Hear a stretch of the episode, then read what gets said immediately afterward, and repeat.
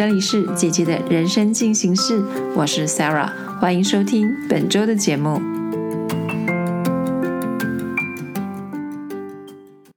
Hello，大家好，我是莎拉，很高兴这个礼拜又在空中跟大家见面喽。莎拉的工作环境其实真的还蛮姐姐的，所以偶尔呢也是需要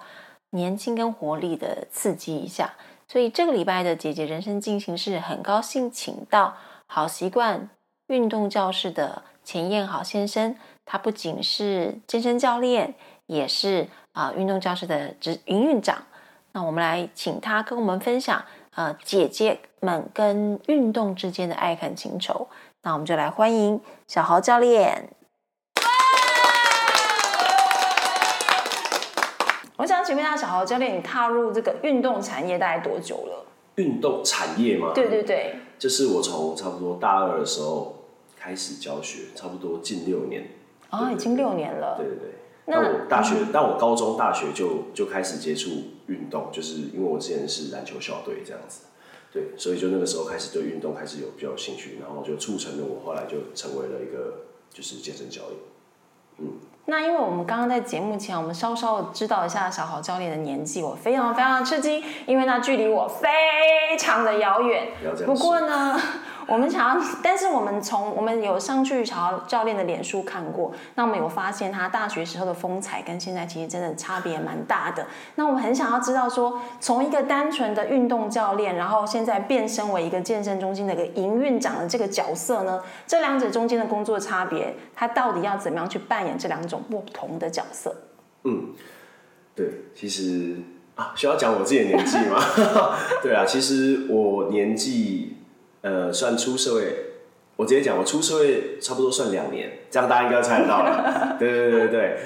那其实那个时候，我刚刚提到，我大二的时候就开始出来教课，然后是去当跑课的教练。那意思是说呢，就是有地方开课，他们会来找我去上课。那跑课教练就是我教完课拍拍屁股走人。那我也不用顾到什么招生啊，或者我只需要把课教好就好了。对，然后再来后面就是因为呃当完兵之后，那也认识了我的老板 Energy，对，然后我就进到好习惯。那一开始先从最基础的开始，先当然先从打杂开始啊，对，然后什么东西都要摸过，因为我第一个目标就是想要当上嗯这间店的店长。对，那什么东西先从诶打扫，然后跟课，然后安排课表等等的都开始先摸。哦，然后就是因为大学，因为我读的是体育系，对，但是呃，我后来就发现，哎，很多的需求是需要用到一些电脑，Excel 或是 Word 或 PowerPoint，因为我需要去做到一些汇报，就是跟一些厂商，或者是需要做到一些简报，然后就开始就会花点心思，花点时间去呃钻研这些之前大学就是没有习得的技能，然后后面就当上了营运长，就是花了一点时间，对。那就是营运我们目前的好习惯运动教室，南京复兴店跟金站店。然后我们今年三月，也就是这个时候，我们的沪江高中开始试营运，对，就是三个三个场馆这样子。那其实呃压力是蛮大的，因为像我刚刚之前说的，呃，在当跑课教练的时候，没有太多的压力，就是教完课然后就可以走人。那现在当上店长之后，哎，开始需要。诶，权衡利弊一些东西，然后会需要花点时间跟呃一些学生培养一些感情啊，然后让他们有一些粘着度。后面当上营运长之后，就是每一间店的不管营收啊、成本啊、人力呀，或是安排课表哦，甚至是说，而且我还需要顾到我原本的工作，就是我需要教课。对，然后我们还有在做外派，所以我还是有些地方会是需要我需要舟车劳顿，开个车就要过去，载器材就要过去，然后再冲回来教课。然后常常会需要，嗯，基本上每不是日出而作日落而息，就是日出的时候出去，然后基本上都通常都是过了凌晨，过了十二点才会回家这个样子，所以才会导致我现在看起来长得比较 长得比较沧桑一点，比较着急一点。对对对对对，刚莎就是前面有跟我提到说，哎，你这前看起来比较稚嫩，现在怎么看起来好像有些故事？有时候对我其实。一 没有办法一言难尽，就是就是比较多的工作压力啦。但是因为还是乐在工作啦，所以这是自己选择的，让我甘之如饴，对啊。那哎，刚刚听起来小豪的教练的呃介绍里面，我发现你是一个目标性跟企图性很强的人。嗯，就是我我认我因为我这个性导致我有一点点小小偏激，我不做我就是会摆烂。那我要做，我一定要做到最最最紧绷、最最好的状况，对吧？就是嗯，因为我我这个人是一个很喜欢尝试新东西的，尝试新的事物。像我大学的时候，我虽然是篮球校队，但我又很喜欢跳舞。就参加热舞社，然后又看到飞盘，又很喜欢飞盘，然后就去参就去参加飞盘队，然后对音乐很有兴趣，但是音乐完全没有，完全没有，完全没有一窍不通，但是又很又很喜欢，哎，就去摸索 DJ。所以我大学的时候摸了摸了非常多东西，对，但是我后来就是呃，都只是摸，对，但稍微有一些兴趣，但是我发现一些自己喜欢的东西，我就会很努力去拼，很努力去做。那嗯，因为之前诶有一些家庭环境。导致的，呃，我的，嗯，怎么讲，行为会有些 非常的极端。我要盯，我就要盯到，我一定要做到。像我刚刚有时，呃，就有跟莎拉讲到，我不，我都会在教室待到很晚，因为我不做完这个东西，我就觉得不安心，我就要把它全部做完之后，我才会安心的入眠这样子。对，所以，所以我就是一个要做做到最好的一个那种个性。对，这也导致我在做。营运的方面会很多咩咩嘎嘎，然后导致自己就是啊，怎么觉得这个不好啊？怎怎么觉得这个不错不够好？那别人做不好的时候，我就要去把它收拾身后，那导致我现在是这个面容憔悴的模样。哎，那所以听起来你是呃，听起来你是一个很热情的人。对。那所以呃，运动这件事情应该是你的热情所在。可是问题是呃，运动对呃像我们这样的人来讲是生活的一部分。可是现在运动对你来说，它是工作，可是它也是生活。那你怎么样去维持你自己在运动这个产业上面的工作热情？因为它必须要长长久久。哦，像运动这个产业的热情，其实，呃，当然这这接下来以下的言论就没有要抨击任何产业或是任何工作室。好，因为很多大家有一些刻板印象，健身房嘛会诶有业绩制啊啊，健身教练就是要钱啊什么的。对，但因为我在那个时候在当兵的时候，我就想了很多。我原本还是跑课教练，那我就觉得说，我应该之后会需要找个地方定下来。但我是不是要去像大型连锁健身房一样，对，就是比较产业机制，然后就是把自己的人生卖给业绩，还是说有其他的想法？对，那那个时候我为了我，我当然也会有教课倦怠的时候，但我后来有些时候，我觉得有些时候要思考一下。那，那我扪心自问，我其实。最开心的是学生发现自己有所进步，那我帮助学生，不管是在体态或者是在数据上有些进步的时候，这是我非常向往的这种感觉。当他们很真心的跟我说一句“，真的好险有小豪教练”的时候，我觉得我很开心，所以我会很一直对我的工作保有热情，因为我的工作就是带给别人健康。那所以我能够希望我能够一直带给别人健康，所以这是我的一个工作的。热情跟我的执着的地方，所以我能够一直保持保持这个热情。嗯，那好说平台上面的呃群观众啊，大部分都是四十以上的姐姐。那我觉得在运动市场里面，其实是真的蛮极端的，有非常喜欢运动的一群人，也有非常不喜欢运动的一群人。然后你在这个教练的过程当中啊，你认为你要当你要去说服不爱运动的姐姐做运动这件事情的时候，姐姐们的最大障碍到底是什么？那你要怎么样去击破他们？好，呃，姐姐们嘛，因为其实我接触到非常多姐姐，然后或者是甚至英法族高龄一点的都有。对，那其实不外乎，因为我能够理解姐姐们的想法啦，就是因为，嗯，你们会花很多时间去处理家务，那很多人都会说啊，做家事有什么忙，有什么累，他们根本不懂。对，是没错，其实处理家务多的。多的真的非常多，然后还要顾小孩，然后还要准备三餐，如果还要还要侍奉公婆，其实真的很辛苦。对，所以这会导致他们不是虽然说不是借口，但也是一个理由，导致他们不运动啊。我劳动都劳动劳动到都没力了，你还要我运动，多困难的一件事情，我都了解。对，但是劳动跟运动还是有差别，因为运动是在一定时间下规律的去做某一个动作的反复训练。能够加强你某个肌群，或是能够像放松，也能够放松到或伸展到你某个肌群。劳动的话是一个不规则、不规律的，你可能洗完碗需要去煮饭，需要干嘛？那都是在一个弯腰驼背，或者是一个会伤害关节的情况下做到这个叫做劳动。这个东西你会很累，心也会很累。但运动其实不一样，它能够在一个正确的动作之下去改善你的不管是生活品质或者是你的动作姿势，那也能够避免你的受伤或者伤害。那这个时候，因为很多姐姐们她们都会没办法出门，那其实因为我因此，所以我们好习惯也有提供像是到府的服务，我们会派教练直接带器材去你们家。那其实这个就可以解决，嗯，大多数人的一些问题，但还是会有一些人。会给自己这个时候，当他当我们解决这个问题之后，他们就开始给自己找一些小小的借口。那我们也都能理解了，因为大家人都还是有惰性。教练呢，教练一定也会有惰性，对。但是健身教练其实卖的就是一个希望能够督促你，然后用一个最正确的方式带给你运动，让你可以舒舒服服的、安安心心的去运动，然后能够让你的体态或者是你的健康能够更好，这样子，对啊。你有没有一个案例是有一个某一个客户，可能不一定是姐姐，但是他从不运动到你说服运动，到他愿意喜欢运动这件事情，可以跟大家分享一下。好，其实我有非常多案例可以分享。那我讲一个我最近的，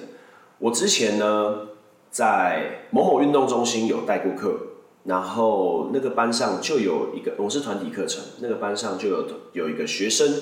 他是一个某大学的教授，那他其实体重蛮重的，有到七十公斤哦，女生，那身高不高，所以就是一个比较福态，但他跟了我蛮久的哦，因为他是就是上团体课程，但是他后来发现他不能这样下去，因为他真的觉得他自己真的太胖了哦，那这个可能会需要就是要探讨到可能他的运动强度不够高，或是他的饮食有问题，对，那他从没有开始运动到开始运动，好，他可能从七十公斤下降到六十几。对，但是六十几也没有多，非常多，可能六十八、六十七这样子。然后后来近一年，他开始找我上一对一的教练课程。那我开始就发现他哦，他的问题出现在饮食上面，他压力很很大，那家里也要顾小孩，那工作也有压力。对，那这样子导致他。在训练完的，他训练的时候其实也没有到非常开心，他就只是因为要瘦所以来运动。那他的饮食就是他固定一个礼拜一定要吃两次鸡排，他觉得这样子是他真的真的，他就觉得这样子是他疏解压力的一个方法，我能够接受。但是好，你今天既然都已经跟我提出了这个请求，希望有目的性的请求，好，你想瘦下来，那我就开始。我不是营养师，但是我都会有一个建议给你。他会开始，我就跟他说，他来，他后来就来上我教练课程，然后我就会要求他每一餐拍照给我看，拍照给我看。对，那后来我们就是好朋友的情况下，然后他就会拍照他吃了什么，前面几餐都吃的很恐怖啊，就是早餐就是一个 Starbucks 的那个那个很新冰乐，然后搭配一个 面包或者什么什么，就是很不 NG 的一个餐点，然后午餐可能是吃呃附近的便当，然后晚餐就是家里煮，然后又很油这样子。对，那我就会跟他说，你的碳水化合物可能补充太多啦，什么什么，然后加上我就给他安排一个一个礼拜的，就是要多少糖来运动，你就来找我。那其实很快哦，他其实那个时候真正定下目标是去年九月的事情。那今年去年的十二月，也就是差不多三个月前验收成果，他其实从六十八公斤，现在呃到到十二月的时候，现在是六十公斤。哦，下降蛮多，然后其实降的基本上都是体脂肪，肌肉量还反而增加。那他体态其实增加，体体态其实变好很多。身边的亲友其实也觉得他瘦很多，那也更加有自信。那我就觉得说，为什么？因为他还是会给自己找借口，呃，想要吃一些嗯，垃圾食物。跟他说没关系，你可以偶尔吃，你不要常常吃。因为怎么说，我们女人是要爱自己，那变美变美是天性。那我的工作是让你变美，那你现在做这些东西是阻挠你变美，那所以你是不是应该好好检讨一下你自己？对，那我就是安排他的一个训练，以及呃呃稍微建议他饮食跟怎么操作，那他就变瘦蛮多，那其实他也越来越开心。那这样才对啊，因为很多人都是先从没有到有接触，但还没有很喜欢，到开始就是。有一些小小的成就感之后，然后才会愿意再去努力，呃，做更大的突破或是尝试。那所以我很乐于就是帮助这些我的学生，对，所以是我一个分享我一个还不错的案例。现在还要刚刚刚刚才上完课，刚刚才上完课，对啊。好，那呃，其实像呃四十岁以后的姐姐，就是像莎拉这样子呢。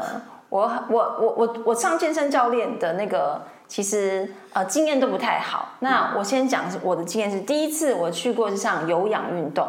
然后我大概上了十五分钟，那个教那个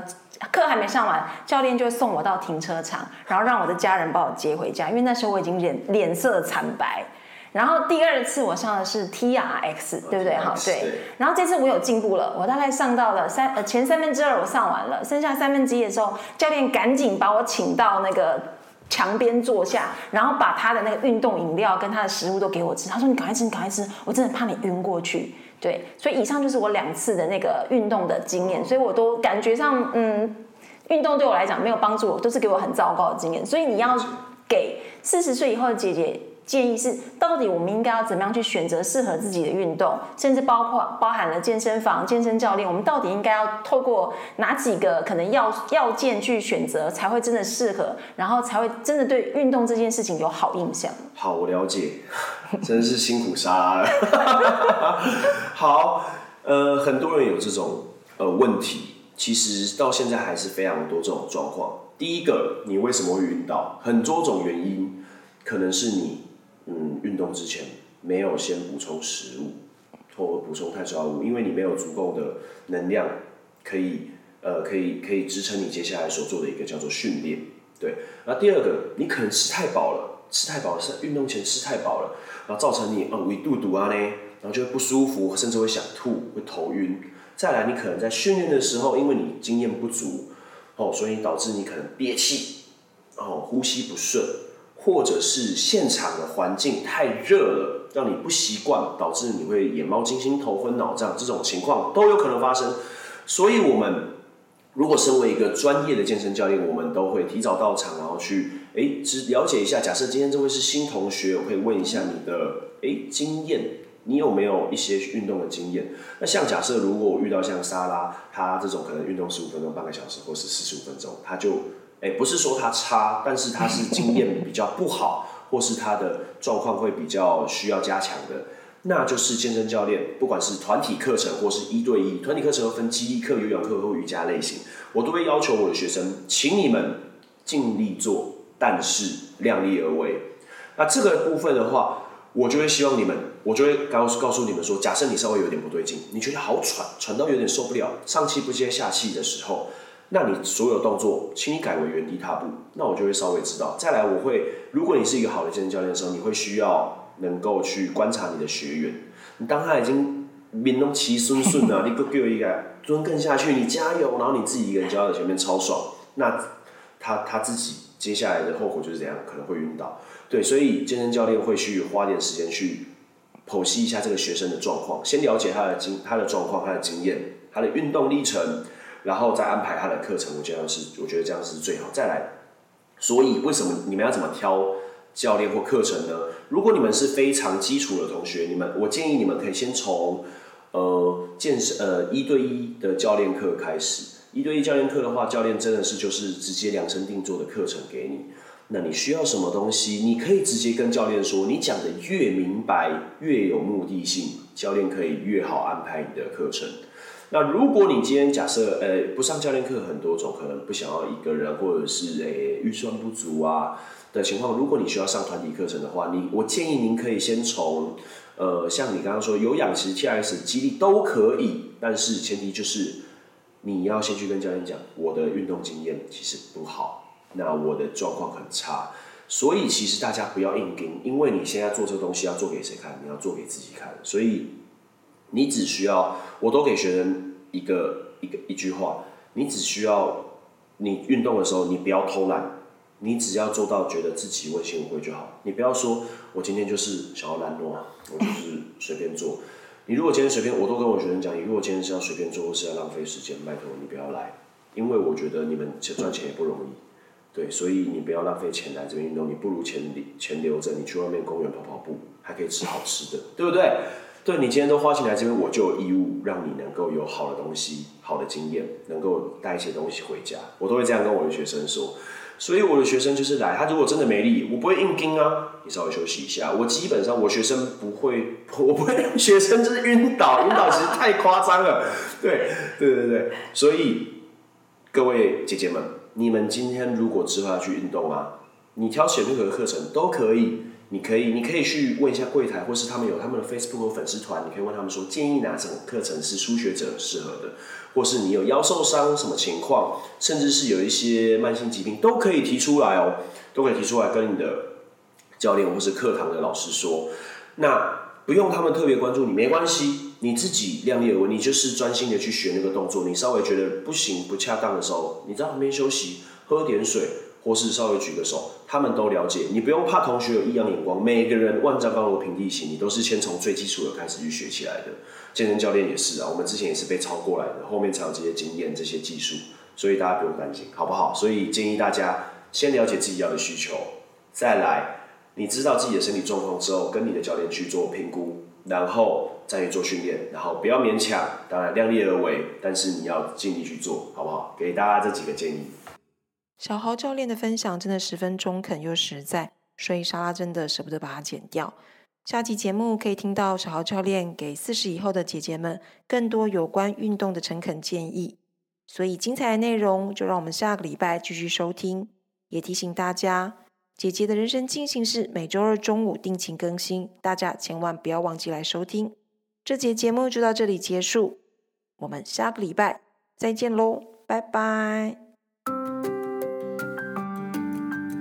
本周的节目就到这里结束喽！欢迎四零以后的朋友加入好说，成为我们的创作伙伴。也别忘记每周收听姐姐的人生进行式，让好说陪伴你度过四零后的美好生活。